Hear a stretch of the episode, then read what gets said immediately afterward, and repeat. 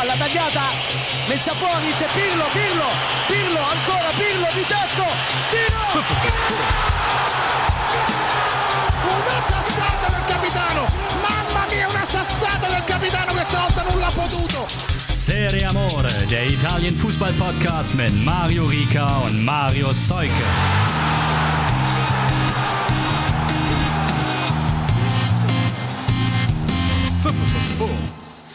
Grüezi miteinander und hallo, die Serie Amore Abteilung ist wieder da und hängt schwer in den Zeilen. Schon fast so kurz nach müde kommt dumm, würde ich fast sagen. So gehen wir heute rein in das Ding. Ich bin immer noch gechatlaggt vom NFL-Wochenende. Das wird auch mein wöchentliches Brot jetzt werden. Ich konzentriere mich auf American Football in den nächsten Monaten, wenn ihr euch alle die Jubel-Saudis, nee, die Jubel-Kataris anschaut. Oder auch nicht. Und Marius ist auch ein bisschen müde, muss man sagen. Ja, äh, zwei Konzerte innerhalb von drei Tagen in Berlin mit zwischendurch hin und wieder zurückfahren, das war auf jeden Fall eine Top-Idee. das, war, das war gut geplant, ey. Mhm. Das war gut geplant. Na gut.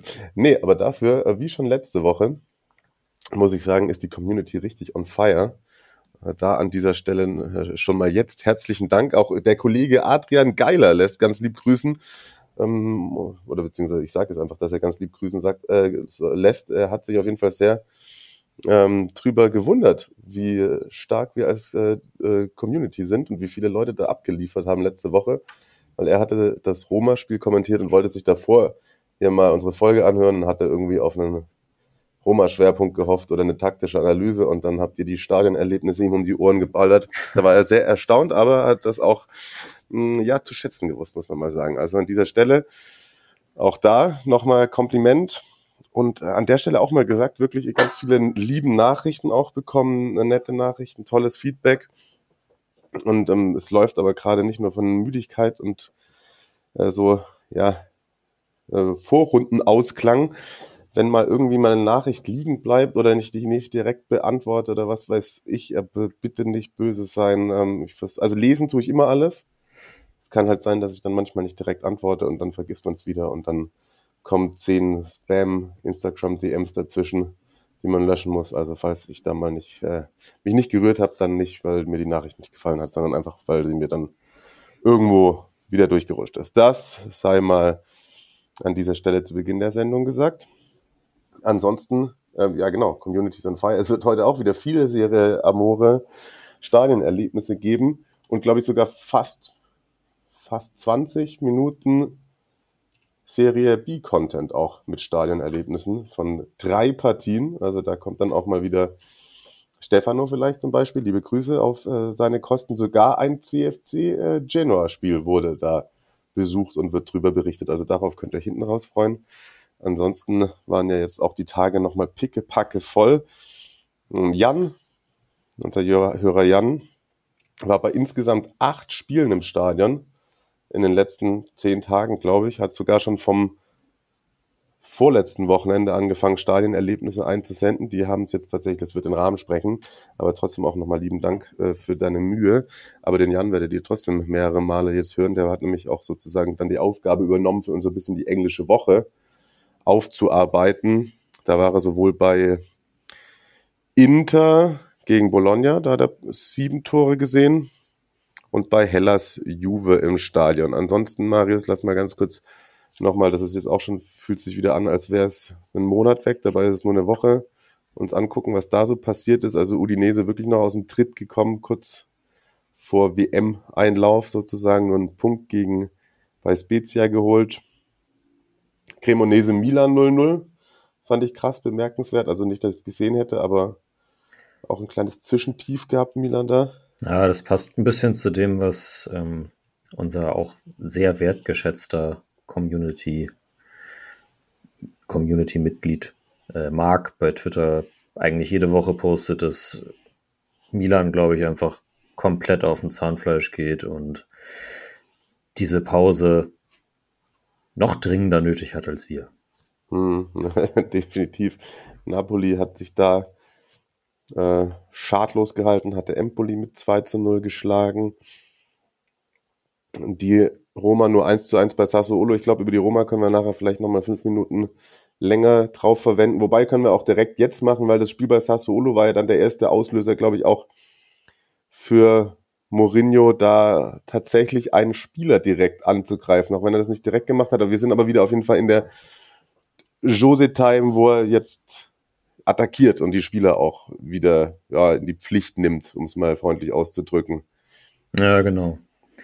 Das ist äh, beim Sassolo-Spiel der eigentlich sogar nur eingewechselte Rick Karstorp, wo er äh, nach dem Spiel gesagt hat, er war mit, glaube ich, mit, mit, er hat 16 Spieler eingesetzt, bei 15 war er mit der Arbeitseinstellung zufrieden und der, der, der, der letzte, den er jetzt nicht nennt, der hat seine Teammitglieder verraten. Ja. Also das, das schon, also das Peak Mourinho auf jeden Fall. Ja, voll krass. Also und äh, das vorweg ähm, hat dann sozusagen beim Spiel gegen Torino war er schon gar nicht mehr im Kader und hat wohl auch schon Italien in den Weihnachtsurlaub mit seiner Familie verlassen. Also ist schon Vielleicht da abgereist. fährt, fährt er nach Katar? Nee. Nee, macht er nicht. Macht er nicht. Also vielleicht als Privatperson. Als, es soll ja vorkommen, Fan, dass Fan, Fan für den, für den englischen Fanmarsch da. Ja, also es äh, würde passen tatsächlich, auch wenn er Niederländer ist. Aber würde, würde bei den Tommys auch nicht auffallen. Oh, Entschuldigung. Nein, aber ähm, ja, ich hab, es soll ja vorkommen, dass Profifußballer da in den Gefilden auch mal Urlaub machen, ne, wenn keine ja, doch. ist. hat, hat, man, hat man schon mal von gehört, ja. Ähm, ja, aber genau, er hat, ihm, er hat ihm nahegelegt, sich einen neuen Verein zu suchen. Und das, das ist, ähm, puh. Das ist echt krass. Und, und, vor allem war ja Karstorp auch einer, der eigentlich ganz gut reingefunden hat in den letzten Jahren, hatte ich so das Gefühl, ne? Voll, also, ja. Ich meine, klar, jetzt haben sie mit Zelig einen, der auch diese Position spielen kann, der auch gegen Sassolo von Anfang an gespielt hat, aber finde ich jetzt bisher noch nicht einfach so massivst abgeliefert hätte. Ja. Und ja, im, im Endeffekt macht man sich damit wieder eine Baustelle auf, dann eben, weil man hat ja auch den Zelig geholt, damit man da mal zwei Leute auf der Position hat und Zalewski nicht immer von links nach rechts rumrotieren muss und keine Ahnung, äh, ja, und gut, wenn man, weiß nicht, ob man, wenn, wenn man den ihn so vom Hof jagt, ob man da dann auch noch mit einer größeren Ablöse rechnen kann oder muss oder will. Ja, da hat sich der Sportdirektor gefreut, ne? Ja, ja, ja, ja. Ja, gut. Du wirst es genau, beobachten im Wintertransferfenster genau. für uns. Das, das glaube ich auch, ja. und äh, aber dann, dann geht's ja eh schon, dann können wir das hier ja auch live beobachten, weil dann wird ja auch schon wieder gespielt. Ist ja ab, ab 4. Januar geht's ja weiter. Stimmt. Also die Serie A kommt schnell zum Glück wieder. Ja. Und dann jetzt der zweite, jetzt nach dem Wochenende 1-1 gegen Torino in der letzten Minute auch erst. Danach mhm. äh, hat er dann, ohne ihn zu nennen, Tammy Abraham angezählt. Ja. Äh, also nicht eigentlich, eigentlich, nee, eigentlich stimmt, ist das, ist das vielleicht so ein bisschen äh, übertrieben mehr draus gemacht von den Gazetten als, äh, aber wollte ich auch sagen, das ist, glaube ich, relativ, also ich finde, ich habe jetzt natürlich auch nur die schriftlichen Versionen und das wird dann halt so gedreht, als hätte er Tammy Abraham gemeint, weil die Frage, die davor kam, zielte auf Tammy Abraham ab und was er denkt, dass das jetzt er jetzt halt nicht bei der WM dabei ist ähm, ja, ob das ihm vielleicht auch so ein bisschen die Motivation gekillt hat. Und ich glaube, dann hat Mourinho, das möchte ich mal zugutehalten, irgendwie eher so einen Rant auf den modernen Fußball und die Fußballer im Allgemeinen abgelassen. Hat ja. gemeint, was brauchst du bei dem Gehalt oder generell, was brauchst du denn noch für eine externe Motivation? Ähm, wurde dann sehr in die Richtung gedreht, als wäre das auf Tammy Abraham bezogen glaube, das muss man nicht zwingend so sehen. Klar, das waren dann auch natürlich wieder Sachen dabei, wie hier, ich bin old-fashioned und äh, ja, was brauchst du da noch, einen Psychologen oder so, oder anstrengen musst du dich arbeiten und dann gute Leistung, schlechte Leistung, dann machst du weiter so, das war. Jose Günther Köstner. ja, genau. Köstner. So könnten wir auch die Folge nennen. Wobei ich den Vorschlag, der aus der Community äh, kam, auch sehr gut fand, mit äh, St. Martin, ja. Ähm, ja, aber jetzt hat natürlich äh, ähm, ähm, Sampdoria nicht mal ganz die rote Laterne, sonst wäre das noch besser gewesen. Und das ist ja auch kein, kein Sam-Schwerpunkt, deswegen tue ich mich ein bisschen schwer, vielleicht die Folge so zu nennen, weil das wäre ja dann Etikettenschwindel. Richtig. Und Clickbait. Ja. Da würde dann, da würden wir die 2000 Hörer äh, in Deutsch äh, von Sam-Fans einfach so ähm, dann auch anlügen, ne? Das ja, will ich natürlich auch nicht. Ja. Gut, aber lass trotzdem noch mal ein bisschen kurz zur englischen Woche zurück, äh, zurückhüpfen denn ich hatte euch versprochen, dass es da auch schon Stadionerlebnisse gibt. Und Jan, der liebe Jan, übernimmt jetzt mal für uns die Berichterstattung vom 6 zu 1 von Inter gegen Bologna. Liebe Tifosi, ähm, ein Spiel der Berichterstattung über das Spiel Inter gegen Bologna. Das war tatsächlich das einzige Spiel, was ich bei mir in meinem Plan vorher gar nicht so eingeplant habe. Ähm, eigentlich wollte ich Cremonese gegen Milan gucken, aber da gab es wirklich gar keinerlei Karten mehr im freien Verkauf. Äh, von daher war das für mich ein sehr guter Plan B und äh, die Anzahl an Toren hat mir im Nachhinein auch äußerst recht gegeben. Äh, von daher bin ich sehr happy, dass es so gekommen ist. Über San Siro bzw. Giuseppe Meazza wurde ja schon genug gesagt und geschwärmt äh, hier im Podcast, äh, zu Recht natürlich auch. Von daher brauche ich und werde ich gar nicht so viel über das Stadion selbst ähm, verlieren. Was irgendwie auffällig war, ähm, auf vielen Ständen vorne, es gibt ja immer diese typischen Stände, wo man sich mit äh, Essen und Trinken ganz gut vergnügen kann, lief recht häufig Cherry Cherry Lady. Ich war halt sehr überrascht, dass da doch, ähm, ja, Modern Talking wurde einem doch mal klar, Modern Talking war tatsächlich mal sehr erfolgreich im Ausland. Muss man nicht unbedingt verstehen, ähm, aber bei wem man das ebenso schnell vergisst, wo man aber im Gegensatz zu Dieter Bohlen und Thomas Anders auch das Gefühl hat, dass er auf jeden Fall verdient ist, ist bei Lothar Matthäus. Nämlich Lothar Matthäus konnte man tatsächlich auch vor dem Spiel ein aktuelles Trikot mit seinem Namen unter der Nummer 10 erwerben. Also der ist da immer noch sehr präsent und ähm, ja, kleine Anekdote zwischendurch, als ich mal vor Jahren in Bologna gewesen bin im Stadion. Ähm, kann ich übrigens sehr empfehlen. Waren wir danach in der Kneipe und haben uns äh, mit Bologna-Fans unterhalten und sind irgendwie alle möglichen deutschen Fußballer durchgegangen und bei Lothar Matthäus sagte einer, ah, I heard he is a good ich spreche jetzt nicht weiter aus. Also äh, er hat auch interessanterweise auch ein nettes Image äh, in Italien weiterhin.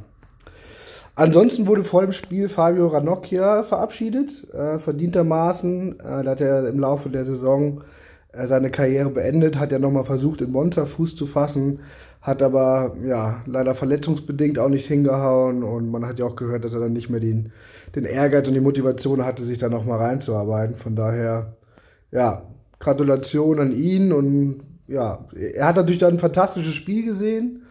Äh, Inter kam ja aus der Derby, die, die Italia-Niederlage, während Bologna irgendwie vier Spiele hintereinander gewinnen konnte und auch letztes Jahr im San Siro schon gewonnen hat gegen Inter. Ähm, das hat man auch zu Spielbeginn gesehen. Bologna war sehr selbstbewusst, direkt in den ersten zehn Minuten zwei gute Chancen von Barrow und äh, Arnautovic. Ja, und dann machen sie tatsächlich auch ein, ein ganz glückliches Tor von Luco Giannis, irgendwie so ein abgefälschtes Ding, was sonst nie reingegangen wäre. Und da hat man schon gedacht, uh, jetzt wird es eine harte Aufgabe für Inter, äh, gerade weil sie bisher in der Saison auch noch kein Spiel gedreht haben. Aber dann kam der Ausgleich relativ schnell. Äh, Vorlage von Dümfries, der tatsächlich die ganze Zeit vorher bei jeder Aktion von den Interfans irgendwie ausgepfiffen wurde. Also irgendwie kein, kein gutes Standing wohl bei den Fans hat. Und dann macht er die Vorlage zum ja, sehr sehenswerten Tor von Jeko, der den per Volley ähm, ja, einnetzt. Das steht also 1-1 und dann gab es für mich einen Schlüsselmoment, ähm, nämlich das Foul vor dem Freistoß zum 2-1. Ähm, für mich hat der Schiedsrichter Colombo für eindeutig seine Finger mit dem Spiel. Der hat tatsächlich in der, gerade in der ersten Hälfte jede einzelne Situation abgepfiffen. Die kleinsten Berührungen, ähm, super kleinlich gepfiffen, aus meiner Sicht eine absolute Katastrophe. Vorher gab es auch noch eine Situation, wo Acerbi anscheinend gefault wurde, was eine gute Chance für Bologna gewesen wäre. Und ja, dann pfeift er irgendwie einen Foul ab an äh, Lautaro Martinez, was aus meiner Sicht definitiv kein Foul war. Und man hat irgendwie schon so in der Luft, Luft gespürt, äh, die Marco netzt ein zum 2-1 und dann scheint irgendwie der Bann gebrochen zu sein. Dann gibt es irgendwie das 3-1 vor der Pause durch Lautaro nach einer Ecke. Ähm, und nach der Pause direkt eine Riesenchance wieder von Jeko, ähm, den er nur an die Latte setzt. Ja, dann macht einfach Inter, Inter herausragend in zweiten Halbzeit. Die Marco als Matchwinner trifft dann irgendwie erneut mit einem schönen linken Schlenzer in, ins Eck. Dann gibt es einen Elfmeter, den Chalanoglu verwandelt und am Ende darf sich auch noch Robin Gosens äh, nach der, seiner Einwechslung in die Torschützenliste eintragen. Ähm, als er eingewechselt wurde, rief neben mir einer Wei, Kartoffel. Ähm, ja, hat sich wohl gut dran gehalten, äh, hat seine Bude noch gemacht, war sehr bemüht äh, nach seiner Einwechslung. Ja, leider hat es nicht für die WM-Nominierung gereicht, wie wir heute gelernt haben. Was ich super schade finde, weil ich finde, der ein Spielertyp, den wir auf jeden Fall gebrauchen können, gerade auf seiner Position. Aber gut, ähm, muss man nicht verstehen. Ja, ansonsten natürlich super Stimmung. Äh, 6 zu 1, super viele Tore, sehr hoch, hoher Sieg. Bologna hat sich dann auch irgendwie schnell, ja, schnell ergeben, kann man sagen. Ähm, trotzdem großes Kompliment an die Fans denn die haben selbst nach dem 1 zu 6 weiterhin nonstop Stimmung gemacht. Also Kompliment an die Bologna-Anhänger, die ja auch in Monza, wo ich sie gesehen habe, auch schon gut Stimmung gemacht haben. Von daher kann man da nur ein Kompliment äh, abgeben. Äh, an die Spieler nach dem Spiel muss man sagen, nicht unbedingt. Jo, danke dafür. Also die Stimme, da könnt ihr euch dran gewöhnen in dieser Folge. Da kommt noch einiges. Sam gerade kurz angesprochen, die hatten dann unter der Woche 0 zu 2 bei Torino verloren. Also ja, können wir einmal ganz kurz, da mir fehlt gerade so ein bisschen die Fantasie, wie sich da Dejan und Co. irgendwie wieder aus dem Schlamassel rausziehen sollen. Die stehen jetzt halt bei sechs Punkten. Auf dem Nicht-Abstiegsplatz sind das damit schon sieben, sieben Rückstand. Ja. Jetzt lass mich mal kurz gucken, wann ist Dejan gekommen. Sein erstes Spiel war, ja, sein erstes Spiel war das 1-1 gegen, gegen Bologna. Richtig, da hatten wir doch auch drüber gesprochen mit Diago Motta. Stimmt. Ja. Der Punkt, dann ein Sieg, ja, im, im, Oktober bei Cremonese und dann jetzt auch schon wieder vier Niederlagen am Stück und alle Niederlagen eben auch ohne selbst ein Tor zu erzielen, ne? 6 zu 27 ist das Torverhältnis. Ey, das ist krass. Ja. Das ist krass. Und also es erinnert mich dann tatsächlich, weil wir den Vergleich ja auch schon bemüht hatten, beim, als er gekommen ist, erinnert es mich immer mehr an Schäfers Zeit bei beim Stadtrivalen. Ja, stimmt. Er hat ja stimmt. auch, ähm, ich glaube, die ersten zwei, drei Spiele auch so unentschieden geholt und man dachte, okay, vielleicht entwickelt er was oder so und dann ging es halt auch noch kompletter da nieder. Also das Einzige, was jetzt eigentlich ist, was noch fehlt, ist, dass irgendwelche Amerikaner Sampdoria kaufen und halt hm. den Laden auf, auf links drehen, so. Ja. Ja, also das Einzige wäre vielleicht jetzt tatsächlich, dass dieses so extrem komische frühe Winterpause irgendwas auslöst. Also bei vielen Vereinen. Also das ist ja wirklich ja. was, was wir dann tatsächlich, was ja irgendwie mal tatsächlich aus sportlicher Sicht dann vielleicht spannend ist an dieser Weltmeisterschaft, dass die irgendwie vielleicht für das ein oder andere Verrückung von, von Läufen oder vom Neusammeln oder so gibt. Und dann kann man sich halt sogar früher sammeln als sonst in der Winterpause, weil, weil man danach noch mehr Spiele zu spielen hat. Also vielleicht ja. kommt, kommt die zum äh, sogenannten richtigen Zeitpunkt die Weltmeisterschaft. Und das tut sie, ne? total, total. Gut, ansonsten hat der Atalanta unter der Woche bei Lecce verloren. Das fand ich relativ äh, krass, weil ich dann doch irgendwie das Gefühl hatte, dass Bergamo trotz der Niederlage da davor gegen Napoli eigentlich weiß, was es macht und wie es es machen will. Lazio hat 1 0 gegen Monza gewonnen und dann gab es noch den Auswärtssieg von Juve bei Hellas. Da bleiben wir doch im Tabellenkeller, können wir auch gleich noch ein Wort zu verlieren. Hellas ist nämlich Tabellenletzter mit nur fünf Zählern auf äh, dem Konto noch hinter Sampdoria und da äh, ist es irgendwie fast noch verheerender. Jetzt gucke ich mal. 4. September, da haben sie 2 zu 1 gegen Sampdoria gewonnen und danach 1, 2, 3, 4, 5, 6, 7, 8, neun, zehn Niederlagen am Stück. Zehn Niederlagen am Stück. Trainereffekt gab es auf jeden Fall nicht. Ja, definitiv, definitiv. Der äh, ist komplett weg. Der ist komplett weg. Und äh, ja, Jan hat sich das äh, auch angeguckt, dieses Spiel. Darf er direkt weitermachen. Einen Tag zuvor war ich am San Siro und wurde ja mit sieben Toren tatsächlich sehr verwöhnt. Die Illusion habe ich mir ehrlicherweise nicht gemacht, einen Tag später bei Hellas gegen Juve. Ja, zum einen Hellas als Tabellenletzter, ja, und eben Juve unter Allegri jetzt nicht gerade die Tormaschine schlechthin. Zudem hat Juve auch in den letzten Jahren immer schwer in Verona getan. Ich erinnere mich an nicht immer sehr gute Ergebnisse. Von daher ging es mir aus der Juve-Brille natürlich in erster Linie um drei Punkte. Ähm, Gerade weil alles oben jetzt sehr, sehr eng in der Tabelle ist, äh, nimmt man jetzt mal Napoli außen vor. Daher für mich das Wichtigste drei Punkte. So, ein bisschen drumherum, äh, von der Infrastruktur her alles sehr entspannt. Also ich bin mit dem Zug aus Mailand angereist, eine Stunde 15. Also äh, Kompliment an die Züge auch mal wieder äh, in Italien. Das klappt super entspannt. Das Stadion Mercantonio Bentegodi ähm, ja, liegt sehr nah an der Stadt, äh, auch jetzt nicht so weit vom Bahnhof entfernt. Ähm, man kann also recht gut auf Öffis verzichten, aus meiner Sicht, und zu Fuß dahin latschen. Das ist schon mal sehr entspannt. Gut, Verona selbst als Stadt der Liebe äh, mit Romeo und Julia natürlich auch immer ein Besuch wert. Hm, was mich ein bisschen gewundert hat, die Liebe zum Fußball lag in der Stadt irgendwie nicht so richtig in der Luft. Oft ist ja irgendwie so, dass irgendwelche Flaggen, Aufkleber oder ähnliche Fan-Utensilien irgendwie die ganze Stadt äh, bekleben und clustern. Aber ähm, das scheint in Verona nicht so der Fall zu sein. Also weder Hellas noch Chievo irgendwie präsent, wenn man jetzt nicht gerade am Stadion ist. Mhm. Aber gut, vielleicht bin ich auch nicht an den richtigen Ecken gewesen. Vielleicht tue ich einigen Unrecht. Ähm, das war zumindest so mein Eindruck zum ersten Mal in Verona.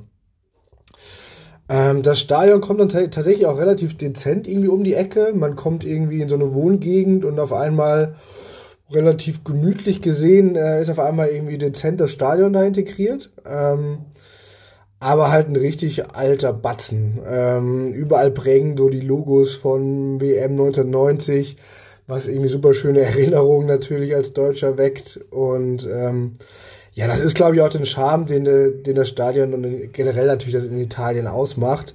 Das ist nicht mehr so up-to-date. Ähm, die Jahre gekommen, aber ganz ehrlich, vielleicht auch ganz gut so, aus gewisser Hinsicht.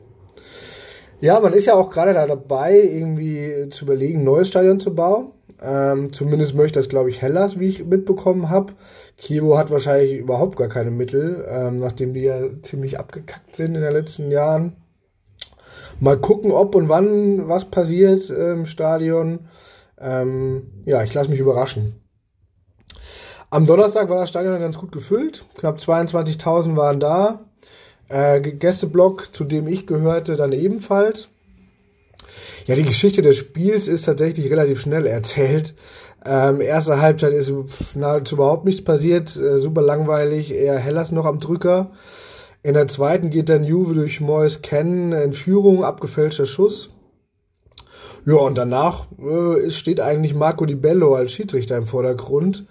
Ähm, erst kriegt irgendwie Danilo die Hand gegen den Ball, ähm, wird nicht auf Strafstoß entschieden, ähm, wird sich nochmal angeguckt, meiner Meinung nach zu Recht auch nicht entschieden auf Strafstoß, da der Ball halt irgendwie abgefälscht wird und dann erst beim Fallen an die Hand kommt. Also, ähm, ja, dann hat er weiter zu tun. Die Bello entscheidet dann irgendwie auf Elfmeter für Hellas wegen Foul von Bonucci. Ähm, wird tatsächlich zurückgenommen, da man irgendwie in der Zeitlupe erkennt, dass Bonucci eher am Ball ist. Äh, großes Durchatmen äh, bei, den, bei unseren Gästefans. Ähm, dann am Ende nochmal Notbremse. Der eingewechselte Alexandro hat sich geopfert, so hat Aleki nachher gesagt ähm, und fliegt mit Rot vom Platz, ähm, Notbremse und ja, Hellas nutzt entsprechend diese, diese Chancen jetzt auch aus diesem Freistoß am Ende irgendwie nicht. Sehr ärgerlich für Hellas, die sich nachher am Ende natürlich auch über den Schiedsrichter aufregen und ja, kommen seit Tudor irgendwie aus meiner Sicht nicht mehr so richtig aus dem Quark. Ähm, für Juve glücklicher Arbeitssieg, mehr muss man dazu nicht sagen. Gar keine Glanzleistung. Ähm, man konnte froh sein, dass man das Ding irgendwie gewuppt hat. 1-0, so ja, typischer Allegri-Sieg, würde ich mal fast sagen. Ähm, wenig, wenig bis keine Torschüsse. Ja, es gab etwas Unmut noch äh, nach Abpfiff bei uns im Juve-Block, als die, ja, die Mannschaft hat dann irgendwie nicht so gefeiert, wie wir uns das eher gerne vorgewünscht hätten. Ähm, deswegen gab es dann irgendwie ein paar einzelne Pfiffe äh, kurz danach. Mm, ja, aber als die Mannschaft weg war, hat man sich dann die ganze Zeit, indem man ja im Gästeblock dann noch verweilen musste, dann selbst gefeiert. Das, ähm, das kann man ja dann auch immer ganz, ganz gut. Ähm, Hellas-Fans haben auch durchgehend äh, Bambule gemacht, also die haben eigentlich auch trotz der, der die ganzen Negativserie ähm, gute Stimmung bewahrt. Also von der Stimmung her war es wirklich gut im Stadion. Ja, hat Spaß gemacht. Ich kann nur empfehlen, jeden mal nach Verona zu düsen, ähm, sich dort ein Spiel anzugucken. Genießt es. Jo, und dann hätten wir die englische Woche damit schon aufgearbeitet. Vielen, vielen Dank, Jan. Äh, immer, immer und immer wieder. Und Marius, lass uns doch kurz direkt das ähm, als Gelegenheit nutzen, über La Juve zu sprechen und den Lauf von Max Allegri und Moise Ken. Der hat er getroffen und der hat auch am Wochenende getroffen und zwar sogar doppelt gegen Lazio 3 zu 0. Das Bemerkenswerte ist ja tatsächlich, dass, wir hatten es auch schon mal gesagt, beste Defensive, aber jetzt mal das PSG-Spiel ausgeklammert in der Liga. In der Liga in der Liga. Hier Sechs los, Siege in Folge und glaube 12 zu 0 Tore. Ja, genau. Das letzte, der letzte Punktverlust war sozusagen die Niederlage am 18. September bei Monza, das 0 zu 1 und dann 3-0 Bologna, 1-0 im Derby, 4-0 Empoli, 1-0 gegen Lecce, 2-0 gegen Inter, 1-0 gegen Hellas und jetzt das 3-0 gegen Lazio.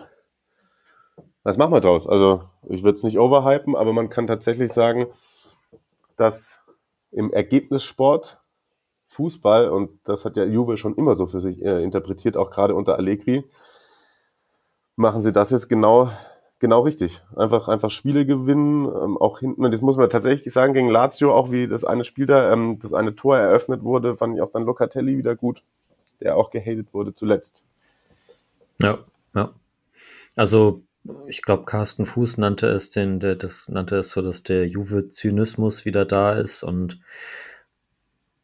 ja, also man spielt ja jetzt nicht irgendwie hurramäßig nach vorne und sich x Torchancen heraus, aber die, die dann da sind, die sind gut herausgespielt, die werden genutzt. Es wird der Gegner zu Fehlern gezwungen.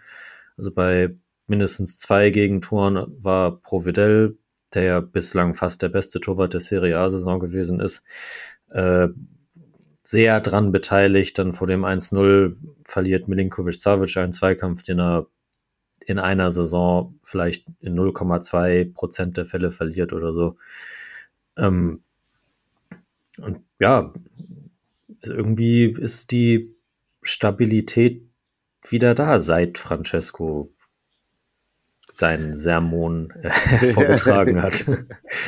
definitiv, definitiv. Also da, da hat Max Allegri zugehört und die Lehren daraus gezogen, würde ich sagen. Und ja, Fagioli weiterhin von Anfang an und bringt dem Mittelfeld auch eine Komponente, die es vorher nicht hatte.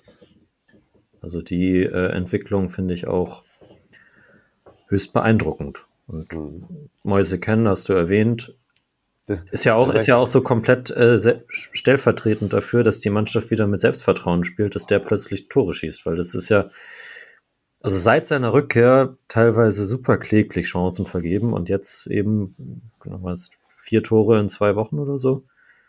Ja, da hat ein Kollege, ich sage jetzt mal den Namen nicht, aber hier aus dem The Zone Kosmos, im Serie A Kosmos, auf dem Flur am Sonntag gesagt, wenn selbst der Blinde jetzt schon so trifft, dann, ja. dann läuft's gut. Ja.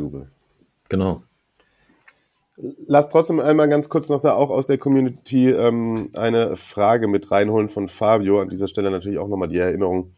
Auch da seid ihr immer herzlich eingeladen, Fragen zu schicken. Wir arbeiten auch dran, dass es dann vielleicht im neuen Jahr eine Serie Amore E-Mail-Adresse gibt, dass ihr da gebündelt Sachen hinschicken könnt.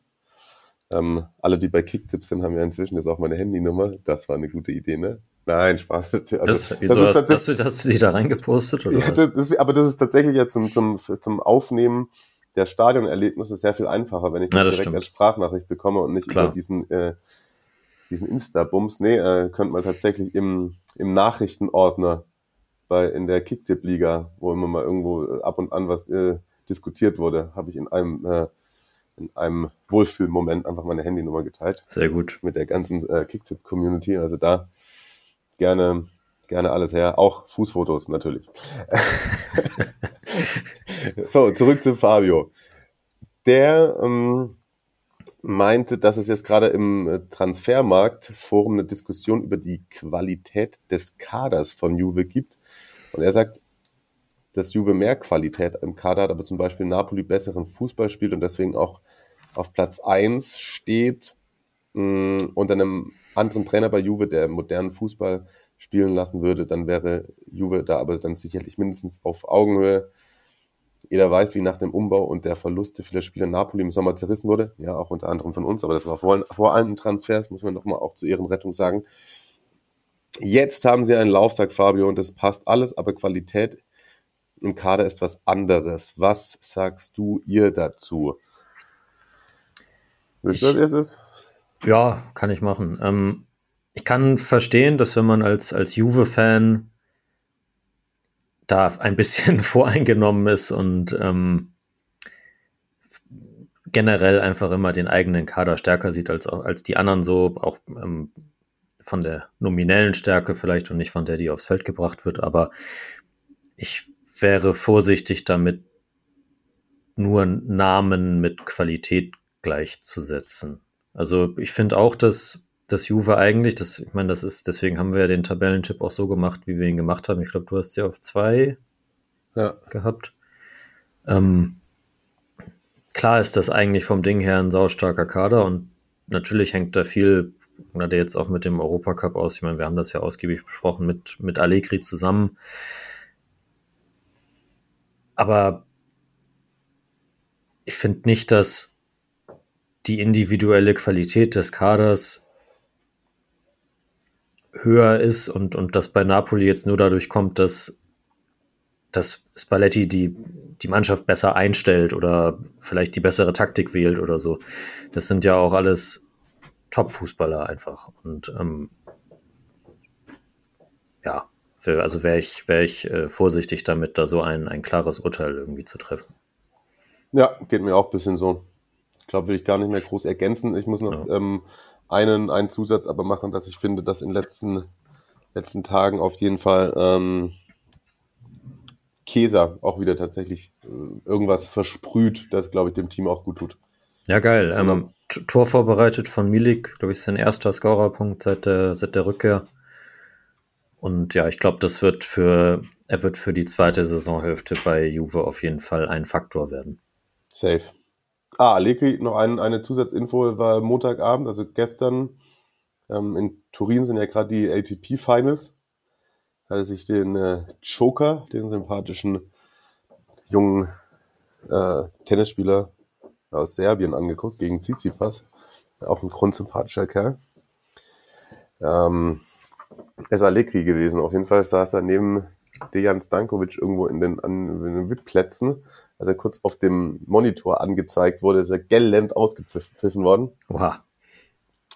Da ich das aber noch nie bei einem Juve-Spiel gemacht, äh, gesehen habe, gehe ich stark davon aus, dass das äh, damit zusammenhängt, dass da vielleicht ein Großteil der Zuschauer eher der Granata zu hörig waren da beim, äh, bei den ATP Finals. War das das so wie das bei, bei, beim NFL-Spiel? Das waren auch nur 60er im Stadion, ne?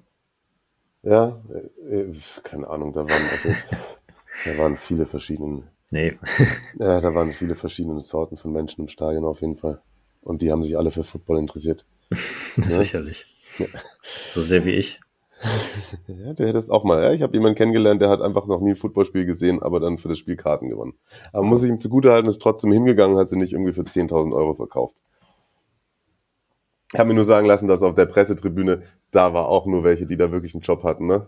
Ja, ja, ja. Da waren nicht welche, die für zwei Insta-Stories einfach so bezahlt worden sind. Naja, wie auch immer, das ist ein anderes Thema. So, dann ähm, lass uns vom vergangenen Wochenende noch kurz einmal Napoli ansprechen, die 3-2 gegen Udinese gewonnen haben. Das sah lange sehr souverän aus.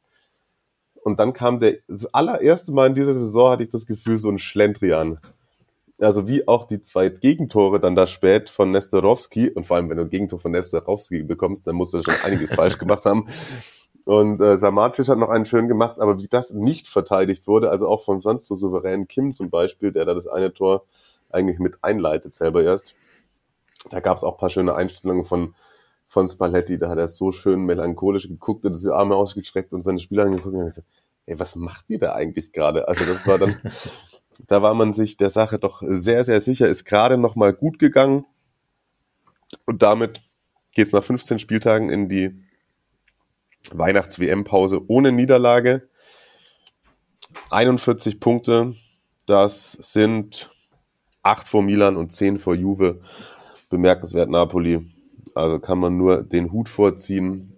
Und ganz aktuell kann ich noch sagen, dass ich gelesen habe, dass darüber diskutiert wird, von Quaradonna den Vertrag aufzubessern.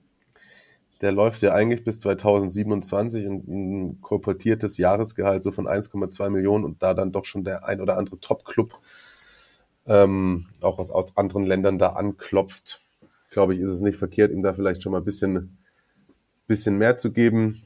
Man weiß nicht, wie viel Napoli wirklich imstande ist, da mitzuhalten, auch gehaltstechnisch im Vergleich zu anderen Vereinen. Aber ansonsten holt er, soll er halt ein Scudetto holen und dann verkauft man ihn für 120 Millionen. Hätte man wahrscheinlich auch nichts falsch mitgemacht.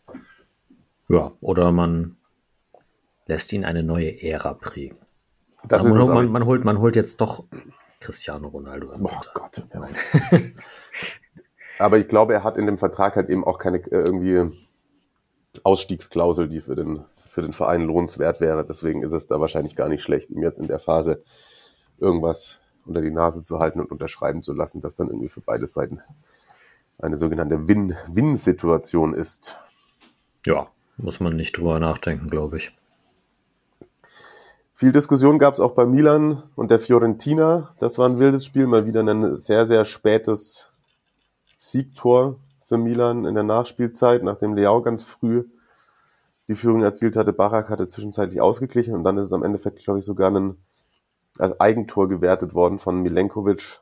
Wurde Ja. noch kurz diskutiert, ob da der Torwart zu sehr angegangen worden ist.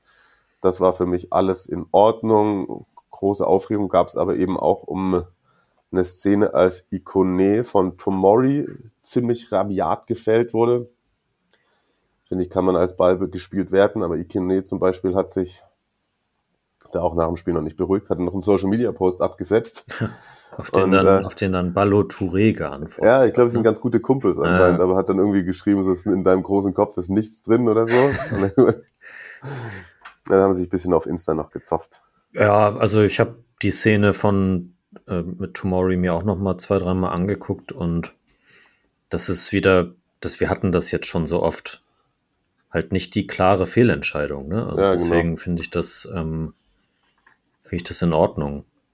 Ich Kommt glaub, schon mit wenn- sehr, sehr viel Tempo. Ne? Ja, aber also wenn, wenn, wenn, die, wenn, die, wenn die Grätsche von Nesta gekommen wäre, würde sie jetzt jeder abfeiern. Ja, genau. Ja. Ansonsten, ja, die Roma hatten wir angesprochen. Monza hat noch Salernitana geschlagen. Äh, Spezia, wichtiger Sieg bei Hellas. Und Bologna hatte 3-0 gegen Sassuolo gewonnen. Sam 0-2 gegen Lecce. Das hatten wir alles. Äh, wildes Spielchen gab es auch bei Bergamo gegen Inter. Atalanta nach Führung dann doch noch 2 zu 3 verloren.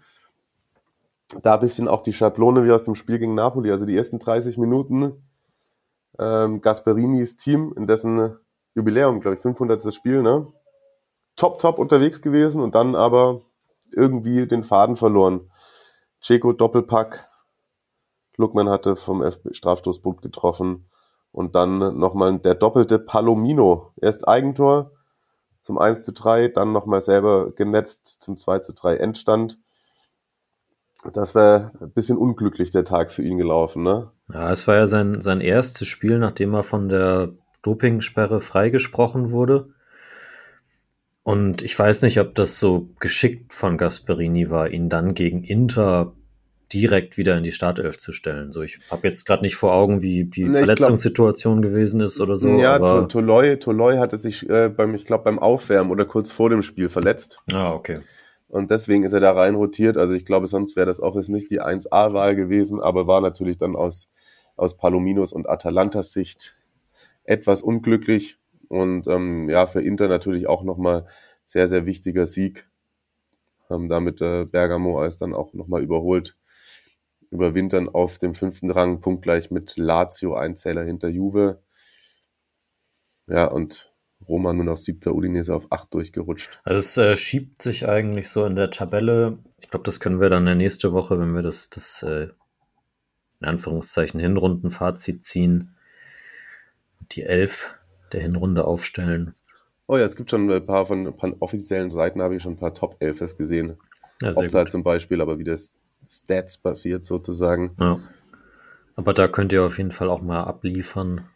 Jetzt unter der Woche unter dem Hashtag Serie Amore. So schaut es nämlich aus. Ja, Atalanta fällt aus den, äh, aus den Top 5 raus. Roma ist rausgefallen, die wir natürlich auch beide höher getippt haben. Und wo man dann ja auch mal sehen muss, ob sie dann vielleicht gestärkt aus der Pause rauskommen.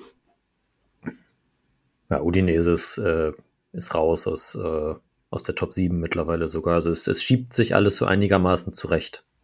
Ja, definitiv. Definitiv. Also immer die Frage, warum ich Hellas so hoch getippt habe, da, das, äh, das wird mir noch lange nachdenken, was, was ich da dabei gedacht habe. So, also wie gesagt, die große Nachbesprechung der ersten 15 Spieltage, die folgt dann noch. Aber ich hatte ja versprochen, dass heute in dieser Folge auch mal wieder was aus der Serie B mit dabei ist und sogar was speziell für Marius ist mit dabei. Wir starten mit einer Partie, in der vier Tore gefallen sind. Kennt ihr vielleicht schon auch über Twitter. Hammers Kosova hat sich äh, Bari gegen Südtirol reingezogen am Samstag. Ciao Marius, ciao Mario, ciao ragazzi, Serie Amore Community. Es meldet sich hier Orber aka Hammers Kosova. Und zwar wollte ich euch von meinem Stadionerlebnis erzählen aus dem legendären Stadio San Nicola in Bari. Dort habe ich mir die Partie zwischen Bari und dem FC Südtirol angeschaut. Und zwar habe ich mich am Tag des Spieles relativ früh auf den Weg gemacht Richtung Stadion, weil ich mir genug Zeit nehmen wollte, um mir das Stadion auch anzuschauen. Mit dem Bus ging es von Bari Zentrale, also quasi Baris Hauptbahnhof, Richtung Stadion. Die Fahrzeit betrug so um die 15 Minuten je nach Verkehrslage. Am Stadion angekommen wird man sofort geflasht von dem imposanten Stadionkonstrukt.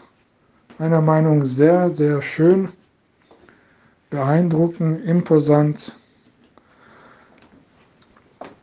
Und als ich mit der Besichtigung dann auch fertig war, habe ich mich auf den Weg gemacht, um auch einen Fernartikel oder so mir zu holen. Da es einige Verkaufsstände gab dort vor dem Stadion, habe ich mir einen Forza Bari-Schal für 5 Euro geholt. Nachdem ich auch mit äh, einem Fernartikel bedeckt war, ging es Richtung Bierstand oder Getränkestand, je nachdem, was man da gern trinken möchte. Also ich habe mir ein Bier geholt für 3 Euro. Also Preis-Leistung kann man auch nichts sagen. Für Stadionbereich 3 Euro Bier ist völlig in Ordnung. Äh, circa eine Stunde dann vor Spielbeginn ging es dann für mich Richtung Stadioneingang. Als ich dann endlich auch im Stadion drin war, war ich dann nochmal geflasht. So richtig, keine Ahnung warum, aber kam so Nostalgie-Gefühle hoch, weil man, wenn man die Geschichte auch kennt, dass es so ein Oldschool-Stadion ist, da fühlt man sich dann irgendwie in Nostalgie geführt. Aber natürlich auch sah man dem Stadion auch an, dass sie eine lange Geschichte hinter sich hat, dass natürlich äh, das Stadion in Anführungszeichen im Rentenalter ist, da das Stadion nicht komplett überdacht ist. Die Leute, die halt ihre Sitzplätze unten haben, die werden auf jeden Fall bei Regen, Schnee und so weiter leider, leider nass. Ist halt so, kann man nichts machen. Oldschool-Stadion halt.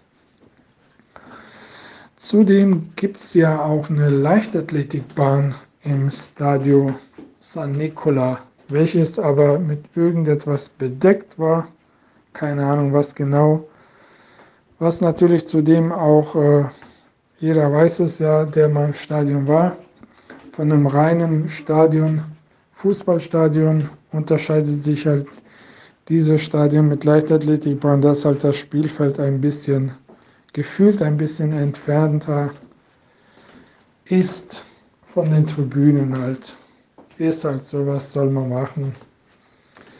Zudem ist mir aufgefallen, dass die zwei riesengroßen Anzeigetafeln, wo man normalerweise das Ergebnis und die Spielzeit sehen kann, auf der linken und auf der rechten Seite waren die abmontiert.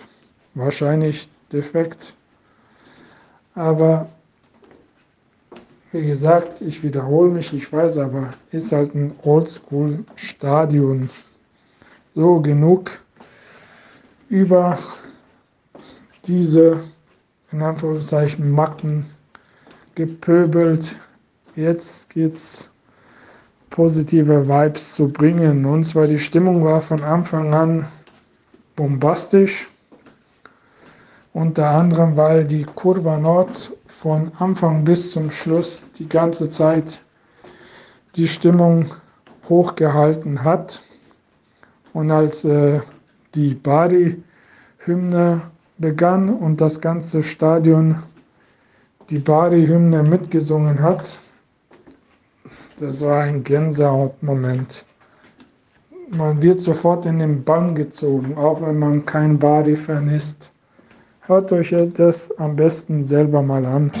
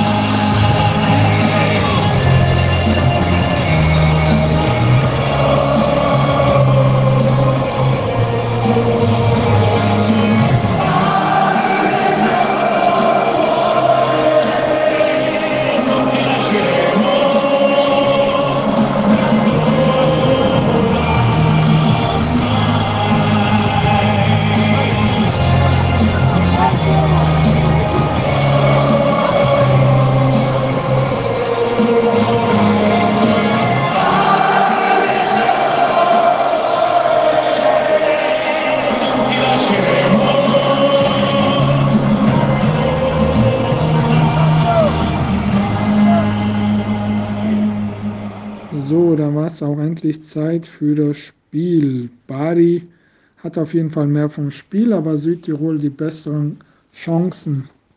So dass sie auch in der 21. Minute Südtirol das 0 zu 1 erzielte. Dieses Tor musste aber vom VAR überprüft werden, ich glaube, weil man überprüfen musste, ob der Ball vor dem Tor im Aus war oder nicht.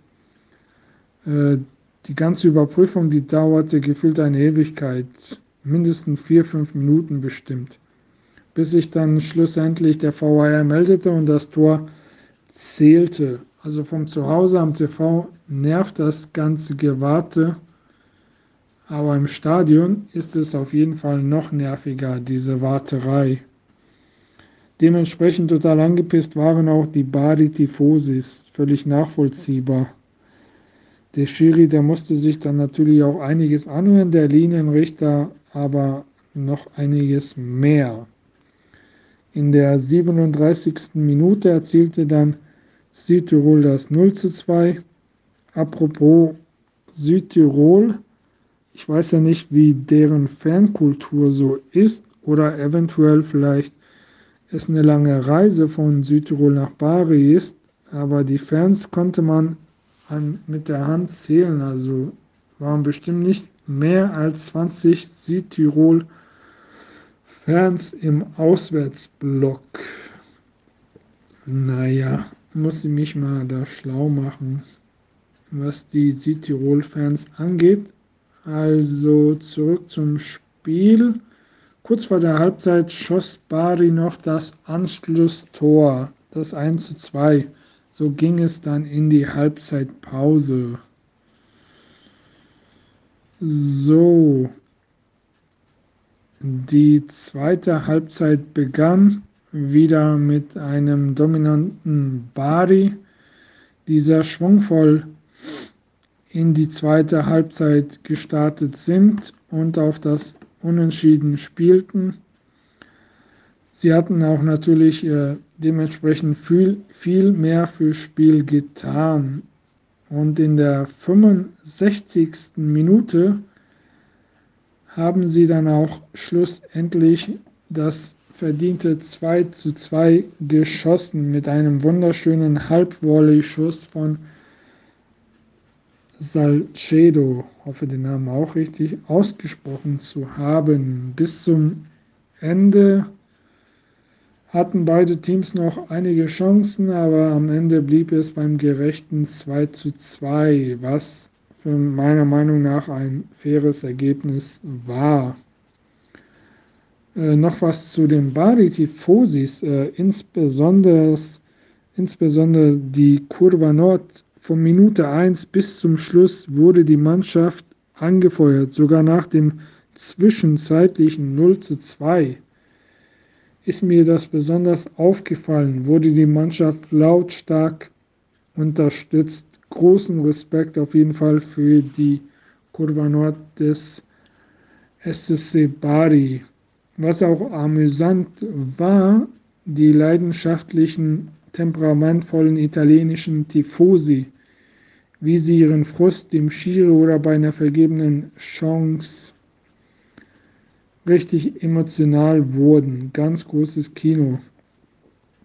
Nach dem Schluss Pfiff machte ich mich auf den Weg Richtung Bus mit dem Gedanken, naja, wird es bestimmt viele Busse geben, aber da habe ich mich geirrt. 95 Prozent, gefühlt 95 Prozent waren mit ihren Autos da.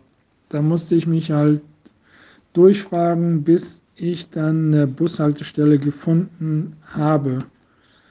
Da kam dann nach gefühlt einer halben Stunde ein Bus zum Glück waren nicht so viele Leute an der Bushaltestelle, so wurde jeder mitgenommen. Und da ich auch ein bisschen die Stadt erkundigt habe, falls es jemand interessiert, in der Innenstadt befindet sich ein kleiner Bari Fanshop. Der Shop war wirklich sehr klein. Auch am Stadion ist ein Fanshop, der ist aber auch nicht äh, viel größer gewesen. So, damit ich langsam zum Ende komme, mein Fazit. Auf jeden Fall ein legendäres Stadion. Vier Tore, geile Stimmung, Fußballherz, was willst du mehr? Also kann ich nur jedem empfehlen, sich ein Spiel hier live anzuschauen. Ihr werdet es auf jeden Fall nicht bereuen. So, dann würde ich mich auch langsam äh, verabschieden mit der geilen Stadionstimmung und hoffe, mein Stadionerlebnis war interessant und nicht zu lang für euch. Macht es gut und bleibt gesund. Ciao.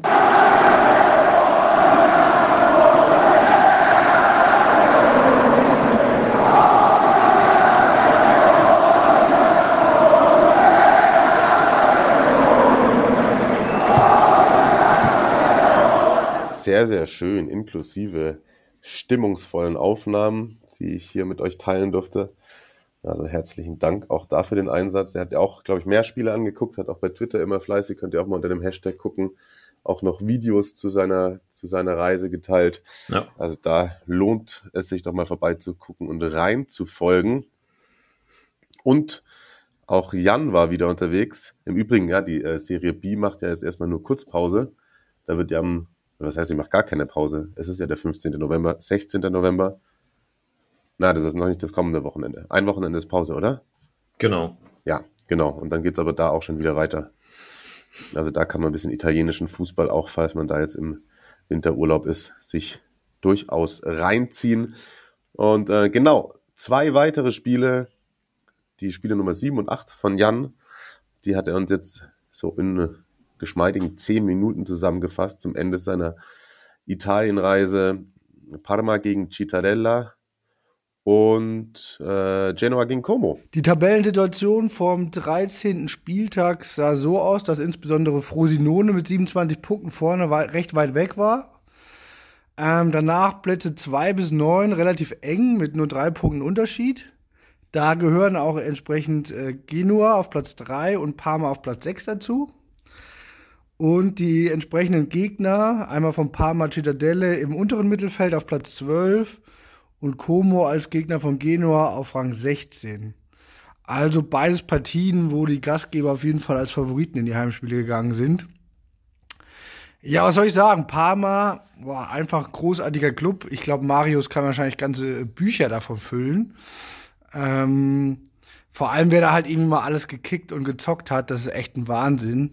Ich hatte irgendwie das Glück, vorher äh, in so ein kleines Medienräumchen äh, zu dürfen. Das hat sich irgendwie so ein bisschen äh, als kleines Museum rausgestellt, wo Pokale und Bilder ausgestellt waren. War aber eigentlich als Medienraum gedacht. Und äh, ja, da kriegt man noch mal ein Gefühl für diese ganze Tradition, äh, für die ganze Historie im Verein, diese ganze Nostalgie. Einfach, einfach atemberaubend. Man wird da mit so einem riesengroßen Torbogen auch begrüßt. Das Stadion mitten im Wohngebiet. Ähm, also insoweit mitten im Wohngebiet, dass man, wenn man ums Stadion will, gar nicht direkt ans Stadion kommt, sondern da Wohnhäuser sind. Und ähm, ja, man blickt auf die Häuser, deren Gärten und im Hintergrund sind dann die, irgendwie die Tribünen. Also total geil. Äh, von einigen Balkonen auch kann man das Spiel ganz gut verfolgen. Ähm, was ich auch gut fand, äh, vorne ist so irgendwie so ein dreispuriger Kreisel, der recht viel genutzt wird. Und in der Mitte von diesem Kreisel steht einfach irgendwie so ein dicker, dicker Batzen, so ein kleines Gebäude. Und ja, das wird irgendwie wohl teilweise als Gastro genutzt. Jedenfalls stimmen sich da einige Heimfans davon auf jeden Fall gut ein. Ähm, ja, die Nostalgie war dann auch im Stadion zu spüren. Äh, Gerade kurz vor Anpfiff gab es nochmal die Hymne, wo Bilder irgendwie ja, aus den Zeiten gezeigt wurden, wo der Verein irgendwie im UEFA-Pokal, den UEFA-Cup gewonnen hat, die Coppa Italia geholt hat. Also in jeder Faser Tradition kann natürlich immer auch ein bisschen hemmen. Wir kennen das. Ähm, in dem Fall nicht. Für das Spiel hat irgendwie keinen Abbruch getan. Hochverdientes 3 zu 1 für Parma. Ähm, 1 zu 0 in der 17. Minute durch Del Prato nach einem schönen ausgespielten Freistoß. Ähm, dann gab es einen Ausgleich in der 57. Minute durch Kamara. Äh, erst aberkannt wegen Abseits. Der VAR hat ihn aber dann doch gegeben. Ja, und dann hat äh, Cittadella seinem Namen nicht so richtig äh, ja, Rechnung getragen. Also die, die Zitadelle, Festung, die sie sein sollten, waren sie dann nicht. Denn in der äh, 67. Minute gab es das 2-1 für Parma und in der 71. Minute das 3-1 von Antonici nach einer Ecke. Ähm, ja, im Großen und Ganzen verdienter, verdienter Erfolg für Parma. Wer mir besonders gefallen hat, war äh, Vasquez, mit erfahrene mit seinen 30, 30 Jahren, ähm, ja, ist ja mal Europa League-Sieger gewesen mit Sevilla. Da war ich sogar im Stadion in Turin. Ähm, ja, so ein typischer waschechter Zehner. Immer Struktur und Einsatz. Ähm, ja, hat mir sehr gut gefallen. Und ganz am Ende, als irgendwie alle Spieler die Katakomben verließen, hat sich dann auch noch Gigi Buffon gezeigt. Der hat leider nicht mitgespielt, der war ja noch angeschlagen und hat aber fleißig allen seine Fotos und Autogramme gegönnt und ja, hat alle zufriedengestellt, der große Gigi. Äh, die Musik hat mir äh, jedenfalls besser gefallen als vom San Siro. Nach dem Abpfiff kam nämlich Vamos a la Playa, äh, der klassische spanische Song von Italienern gesungen. Ähm, gefiel mir auf jeden Fall besser als Cherry Cherry Lady. Und ja, ich habe mir dieses äh, Vamos a la Playa direkt zu Nutzen gemacht. Am nächsten Tag bin ich nach Genua und war dann zumindest mal kurz am Strand. Ähm, ja, Hauptziel war allerdings natürlich nicht irgendwie Strand und Stadt, sondern das Marassi, also Stadio Luigi Ferraris, äh, meine letzte Station im Urlaub. Und ich glaube auch eigentlich das Stadion, wo ich mich echt am meisten drauf gefreut habe. Ähm, Gerade nachdem ich irgendwie vor zwei Jahren gegen Juve schon Karten hatte, dann wegen Corona keine Zuschauer im Stadion erlaubt waren und ja, einfach ein Hammer, Hammer Stadion. Äh, solltet ihr euch auf jeden Fall mal geben. Liegt so am Fuße des Stadtbergs sozusagen. Im Hintergrund sieht man ganz viele Hochhäuser. Wirkt so ein bisschen wie in Südamerika vom Umfeld. Ähm, ja, die üblichen Fresswagen gab es irgendwie nicht so. Eine Ausnahme gab es dann doch, bei der ich mich dann irgendwie eingestimmt habe mit Panino und Bier. Mhm. Ansonsten haben die Fans sich schon mal gut eingestimmt auf so einer Treppe, die auch in ihren blau-roten Farben eingefärbt ist. Ja, als ich dann den Eingang gefunden habe im Stadion, war mein Block irgendwie menschenleer. Also da war irgendwie noch gar kein Mensch eine Stunde vorher, äh, obwohl das Stadion sonst schon ganz gut gefüllt war. Ähm, ja, die Bar, die es ausgeschildert war, hatte auch nicht offen.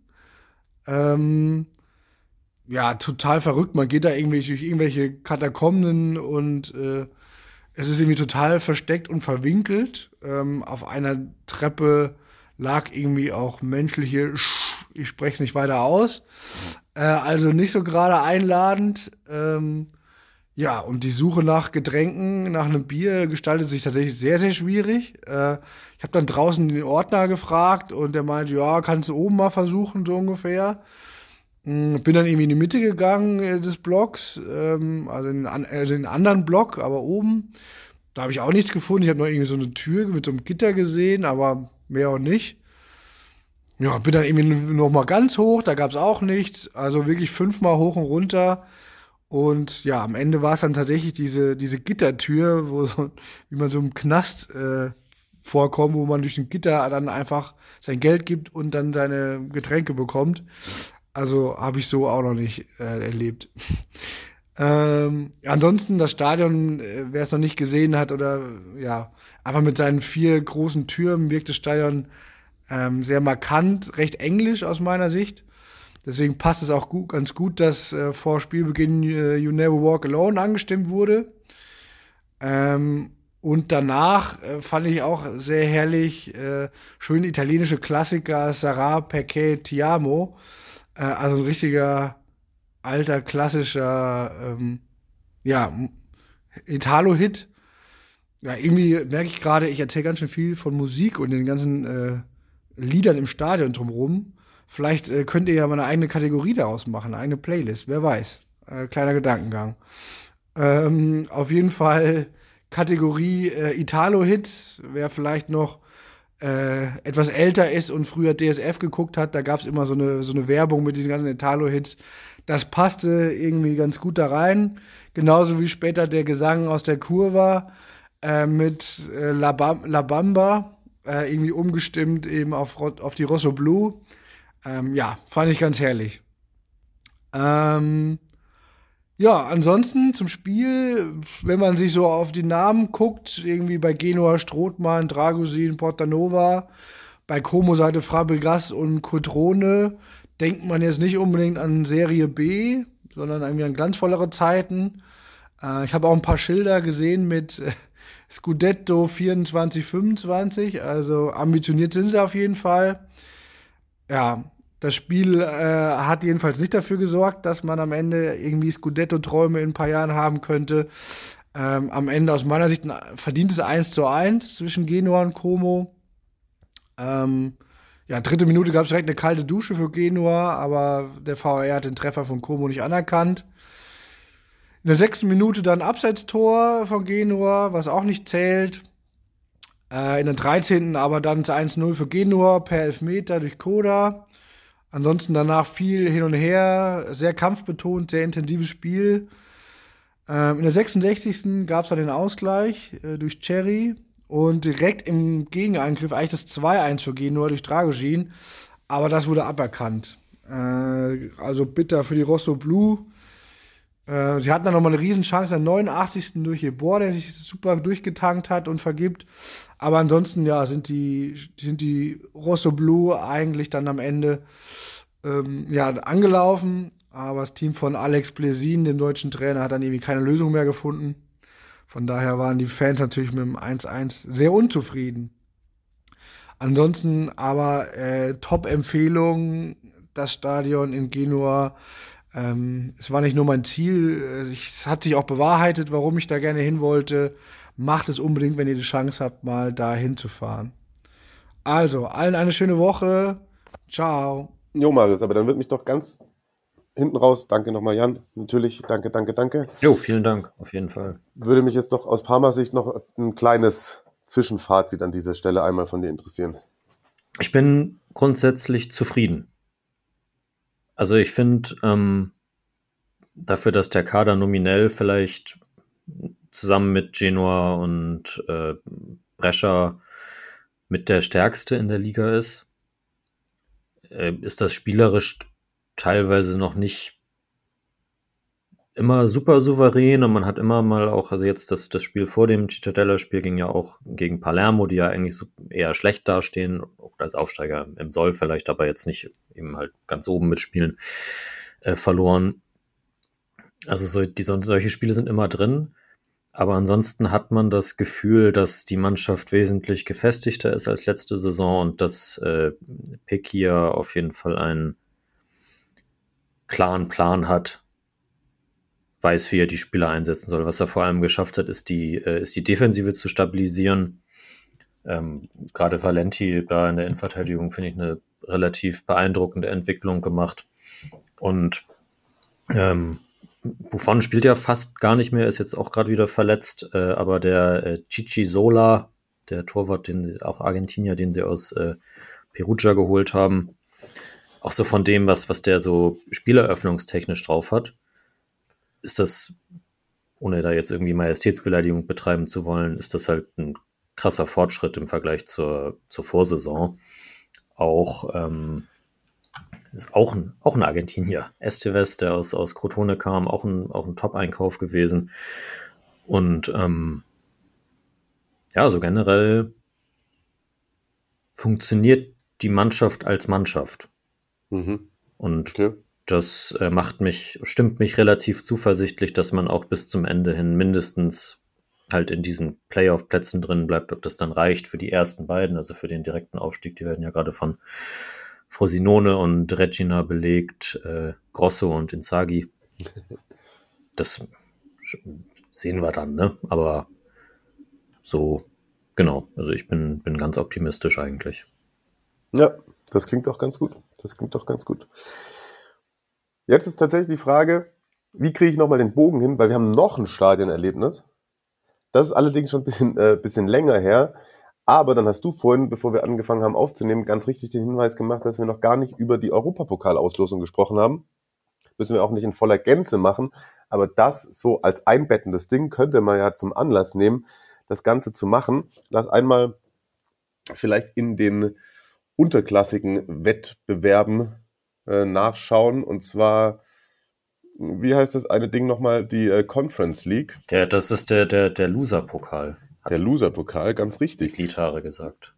Da hat die Fiorentina Braga bekommen. Ich weiß gar nicht, wie die Portugiesen jetzt gerade so unterwegs sind, aber das ist schon auch immer eine Mannschaft gewesen, ähm, die man nicht unterschätzen sollte. So, ne? Die habe ich auf jeden Fall als, als eine auf dem Zettel, die schon irgendwie ein bisschen kicken kann, auf jeden Fall. Auf jeden Fall. Also ist so, ja, nach den Top 3 in Portugal ja immer so die nächstgrößte Kraft und da auch mit gehörigem Vorsprung, glaube ich, vom Rest der Liga. Ja, aktuell und, sogar noch vor Sporting in der Tabelle. Ja, okay, okay. Und äh, da kommen auch immer, also die Spieler, die dann durchstarten bei den großen drei, die kommen dann häufig auch von da. Mhm.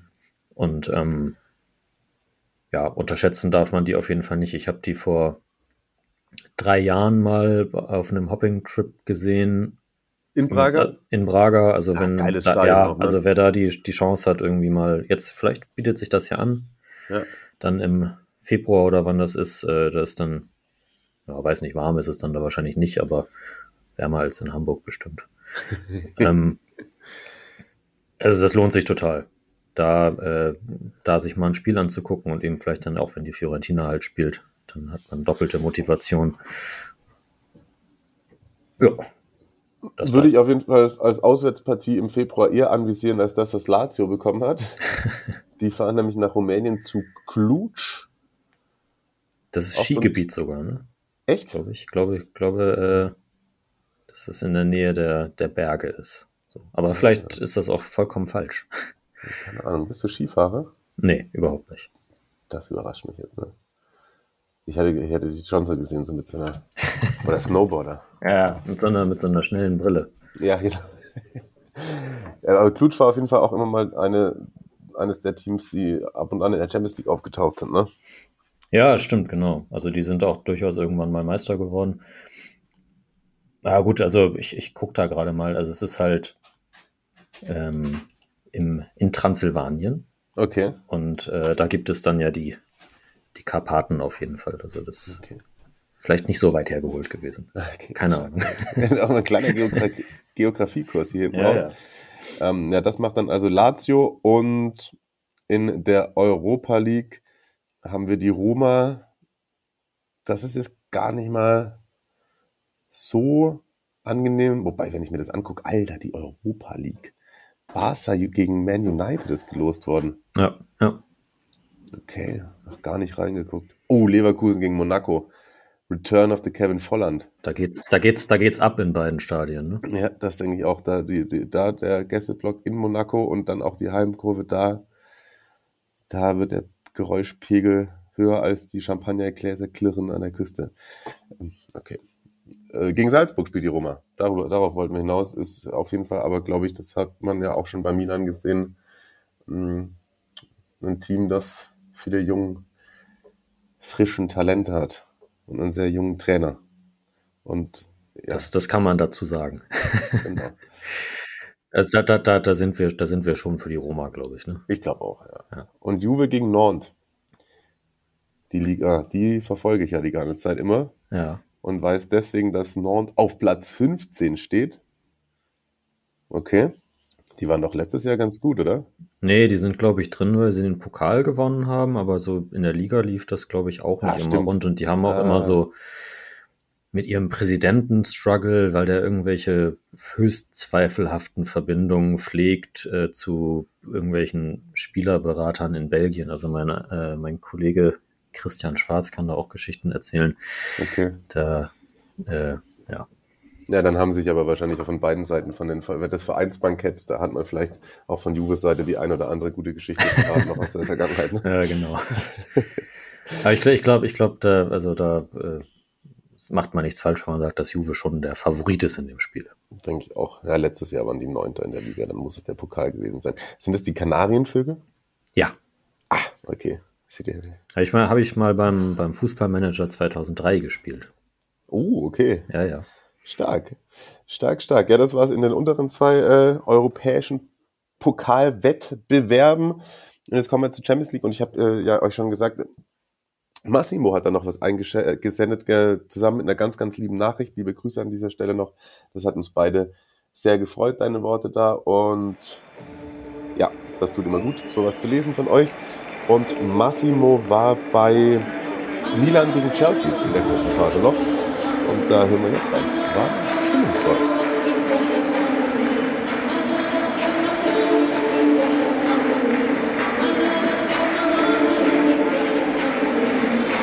Cuando hemos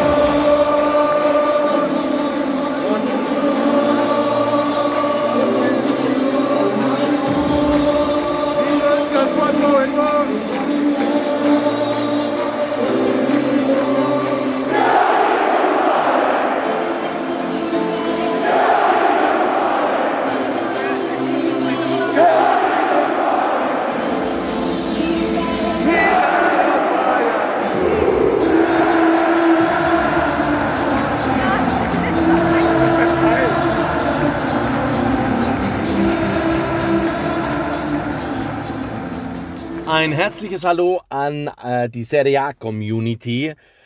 Ähm, ich darf euch jetzt von meinem Stadionerlebnis ähm, in Mailand erzählen, im ehrwürdigen San Siro. Ähm, etwas verspätet, aber hoffentlich nicht zu spät. Mein Stadionerlebnis äh, von der Champions League Milan gegen Chelsea. Ganz kurz zum Hintergrund: Meine Tochter ist absoluter Chelsea-Fan und ähm, da habe ich dann keine Kosten und Mühen gescheut, nach Mailand zu fahren beziehungsweise Tickets zu organisieren für unfassbar viel Geld. Ähm, am Rande, jetzt steht ja das Spiel Dortmund-Chelsea an. äh, wenn da irgendjemand einen Tipp hat, wie ich da an bezahlbare Karten komme, gerne auch im Chelsea-Blog meinetwegen, ähm, das wäre super, dann schreibt mir kurz. Aber wie gesagt, jetzt zum Stadionerlebnis. Ähm, habe also die zwei Karten organisiert, haben dann uns entschieden, ähm, morgens loszufahren nach Mailand. Wir sind sechs Stunden weg. Und es war klar, wir gehen zum Spiel, übernachten und fahren dann wieder zurück. Fahren nach Mailand, wunderbar geklappt, äh, auf dem Weg alles gut. Wir gehen in unsere schöne Pension, wir haben dann einen längeren Spaziergang zum Stadion. Und äh, umso näher wir ans Stadion kamen, also ich muss dazu sagen, ich bin kein Milan-Fan, aber es war spürbar, das Kribbeln und immer mehr Leute kamen dazu und Milan-Fans. Und das Beeindruckendste war, als wir dann unmittelbar äh, am San Siro waren, ähm, kamen die Fans vom, vom AC Milan und äh, haben Schlachtgesänge ähm, gestartet. Und dann kam auch noch zufälligerweise der Mannschaftsbus. Und ganz ehrlich, ob man Milan-Fan ist oder nicht, aber die haben diesen Mannschaftsbus gestoppt, haben die Mannschaft besungen. Ich hatte Gänsehaut ohne Ende. Meine Tochter stand da, äh, wie gesagt, Chelsea-Fan, aber auch sie haben das total bewundert, wie äh, die Fans da die Mannschaft angeheizt haben für dieses Spiel. Das ging bestimmt zehn Minuten lang. Der Bus konnte nicht weiterfahren. Also überragend schon mal der erste Eindruck. Ähm, als dann der Bus dann doch irgendwie dann weiterkam, ähm, haben wir uns, da wir rechtzeitig da waren, uns noch kräftig gestärkt vom Beginn und sind dann auf unsere Plätze ähm, ist ja viel zu begehen im San Siro. 80.000 ist natürlich grandios. Man kann das Stadion gut oder schlecht finden. Äh, vor allem äh, ist es da sehr, sehr kuschelig und eng dann auf den Plätzen. Aber es hat halt einfach Kultstatus. Äh, haben ja schon ein paar von euch auch schon berichtet. Also richtig, richtig toll. Ähm, dann vom Spiel ähm, hatten wir die Gelegenheit, ein bisschen noch rumzulaufen im Stadion. Und ich hatte dann die Möglichkeit, ein Kurzgespräch zu führen mit Fulvio Colovati. Die Jüngeren von euch werden ihn nicht kennen, aber die Älteren von euch kennen ihn bestimmt. Eine Milan-Legende, äh, der da wohl ähm, das Spiel kommentiert hat. Äh, zwei, drei coole Sätze mit ihm ausgetauscht. Äh, hatte dann gleich irgendwie ein gutes Gefühl. Ähm, dann kamen wir äh, an unsere Plätze, äh, waren nette Leute bei uns gesessen äh, und dann war das Intro zum Spiel. Und auch hier nochmal erstmal eine tolle Choreografie von den Milan-Fans, also alle Milan-Fans hier im Podcast, äh, was die Fankultur anbetrifft, echt, hätte ich so in der Form nicht erwartet. Äh, mit, einem, äh, mit einer riesen Choreo und links und rechts von uns, äh, let's go Milan, let's go Milan, let's go Milan.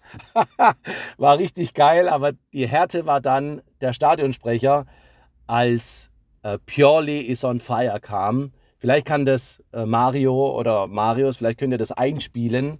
Ich konnte es hier nicht in meine Aufnahme mit reinnehmen. Also grandios, das ganze Stadion, wahrscheinlich auch die Chelsea-Fans. Purely is on fire. Schon allein das war die Reise wert, ganz ehrlich. Und dann kam ja das Spiel, da war Anpfiff. Ähm, ich natürlich äh, voller Erwartung. Und wenn es darum geht, Milan gegen Chelsea, klar, meine Tochter ist Chelsea-Fan, aber ich bin natürlich, favorisiere natürlich immer schon die, die italienischen Mannschaften. Und dann ist das Spiel natürlich äh, diesbezüglich blöd gelaufen, ähm, weil äh, ja, der Schiedsrichter dann relativ früh im Spiel diese, dieses Foul von Tomore als Notbremse äh, gesehen hat. Wenn ich mir die Zeitlupe angeschaut habe im Nachgang, also das ist keine Muss-Entscheidung. Ähm, aber gut, er hat doppelt bestraft, rot, Elfmeter, Jorginho natürlich Tor. 0-1 und dann waren die Vorzeichen für dieses Spiel fast schon gesetzt. Und äh, als dann ähm, Aubameyang dann auch noch das 2-0 erzielt hat, war es relativ klar. Das heißt, der Spannungsfaktor während dem Spiel war nach der ersten Halbzeit fast schon dahin. Aber die ganzen Umstände, die Stimmung im Stadion, ähm, die, die Fans, die, dieses Kurzgespräch mit Fulvio Colovati ähm, und auch das, die ganze Aura um das Stadion das war die Reise wert. Und ähm, ja, das kann ich nur jedem empfehlen. Ähm, in der zweiten Halbzeit war es dann so, dass Milan zwar schon alles versucht hat, Aber Chelsea hat es halt routiniert runtergespielt. Und ähm, im Nachgang wissen wir ja jetzt, dass äh, Milan es trotzdem geschafft hat und jetzt ähm, im Achtelfinale auf Tottenham trifft, während Chelsea, äh, wie gesagt, auf Dortmund trifft und ich vielleicht da sein kann, wenn ich nicht nochmal Unsummen äh, ausgeben muss, um zwei Tickets da zu bekommen. Ja, ähm, das zu meinem Stadionerlebnis. Ich habe auch vor, dann ein Serie A-Spiel zu besuchen und würde mich dann wieder melden. Macht richtig Bock, auch der Podcast mit euch, Mario, Marius und alle, die äh, da beitragen, die dann auch als Gastkommentatoren da sind. Ähm, Finde es richtig, richtig gut. Hör immer sehr, sehr gerne rein. Und ja, weiterhin viel Spaß an die Community und auch euch, Mario und Mario. Marius, alles Gute. Bis bald. Euer Massimo. Ciao. Also, lieben, lieben Dank. Massimo und Tochter freuen sich dann also auf Dortmund-Chelsea. Da ist kein äh, italienisches Team beteiligt. Lass uns kurz wir zwei einmal durchgehen, wie wir das einschätzen. Milan hat Tottenham bekommen dass es jetzt nicht das Inter gehen konnte, das wir uns gewünscht haben, aber zumindest die Rückkehr nach Mailand für Antonio. Kannst du was zu Tottenham sagen aktuell? Wie sind die einzuschätzen? Nee, kann ich nicht. Vierter in der Liga. Ich würde es jetzt, würd's jetzt einfach mal als ähm, Duell auf Augenhöhe bezeichnen. Okay, sehr gut. Nehmen wir mit. Gilt das auch für Frankfurt gegen Napoli? Oder ist Napoli dafür die Favorit? Frankfurt ist eine Wundertüte dieses Jahr. Ja, klar ist äh, aufgrund des, des Laufs, dem müssen sie dann natürlich zeigen, dass sie ihn über die Pause hinaus auch äh, beibehalten. Das haben wir auch schon gesagt. Ähm, aber klar ist Napoli grundsätzlich der Favorit, nur ist, ähm, ja, also kann es halt Frankfurt nicht unterschätzen, sonst kämpfen die dich halt tot, so. Ist auf jeden Fall mit Abstand, finde ich, das geilste Los, die geilste Paarung. Ja bin auch schon ein bisschen oft neidisch auf die Kollegen, die dann da zur Übertragung hinfahren. Ich habe mal, mal gesagt, ich komme gerne irgendwie als externer Berater noch mit oder interner Berater. Aber weiß ich nicht, ob ich da irgendwie den Flug gezahlt bekomme, nur um dann da. Nein, ich würde dann natürlich auch richtig arbeiten. Wenn's, wenn's also ich glaube, ich glaube von von beiden Seiten. Wir haben ja von beiden Seiten einige Fans in der in der Community und ich glaube, die haben die haben alle sich sehr gefreut, als das als das gelost wurde. So ist es. Und wir haben noch Inter gegen Porto. Unangenehm. Oh, Lukaku gegen Pepe. Das wird kein körperliches Duell, ne? Ja, ja, ja, ja. Porto ist echt unangenehm, ne? Ist Juve ja auch drüber gestolpert vor ein paar Jahren und ähm, kann man nicht unterschätzen. Sind in der Liga gerade acht hinter Benfica auf Rang 2, aber. Benfica ist halt auch sehr geil, die Saison einfach. Ja, das stimmt. Das stimmt absolut. Ja, also das würde ich sagen, ist für Selbstverständnis und auch mal, um irgendwie da ein bisschen was zu zeigen, muss Inter da eigentlich weiterkommen, finde ich. Ja, klar. Aber ist äh, kein leichtes Ding. Auch in der Champions League gibt es keine Kleinen mehr. Spätestens ab dem Achtelfinale, ne? Das, äh, das ist die Weisheit des ja. Tages. Dann würde ich mich noch ganz gerne kurz mit dir ähm, über Leipzig gegen Man City unterhalten, aber weil das ja natürlich nichts mit der Serie A zu tun hat, können wir das ja vielleicht einfach nach dem Podcast machen, oder? Da hast du dir vielleicht auch schon ein paar Notizen rausgeschrieben. Ja, auf jeden Fall. Also da ähm, blicke ich auch äh, mit, mit äh, irgendwie drauf. Okay, ja, gut. Ich sehe auch schon, du brennst schon richtig dafür. Dann lass uns hier ganz schnell zumachen, dass wir zu den, da uns gleich noch ein bisschen austauschen können. Da freue ich ja. mich sehr drauf, Marius. Ja. Ich freue mich drauf, wenn wir noch von euch paar Top Elfes bekommen unter dem Hashtag Serie Amore oder in die DMs, aber gerne bei Twitter auch einfach. Dann kann die Community da direkt mit drüber diskutieren. Nächste Woche nehmen wir dann irgendwann, Wochentag weiß ich gerade noch nicht ganz genau, müssen wir uns mal noch überlegen. Wir halten euch da auf jeden Fall auf dem Laufenden. Unser kleines Hinrunden, Schrägstrich für erste 15 Spieltage Fazit auf.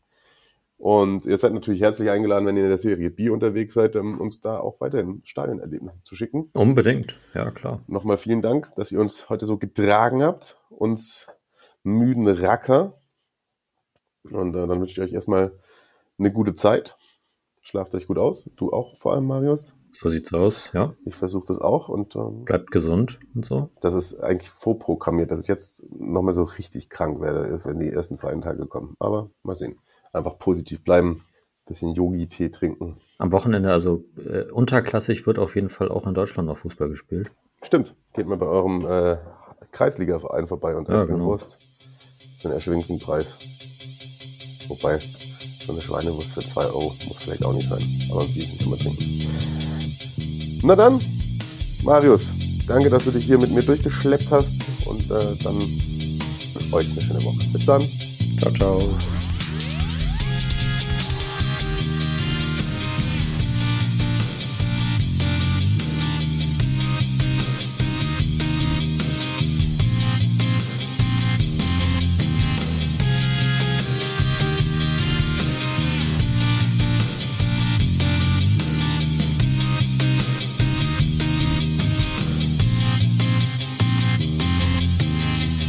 Forms.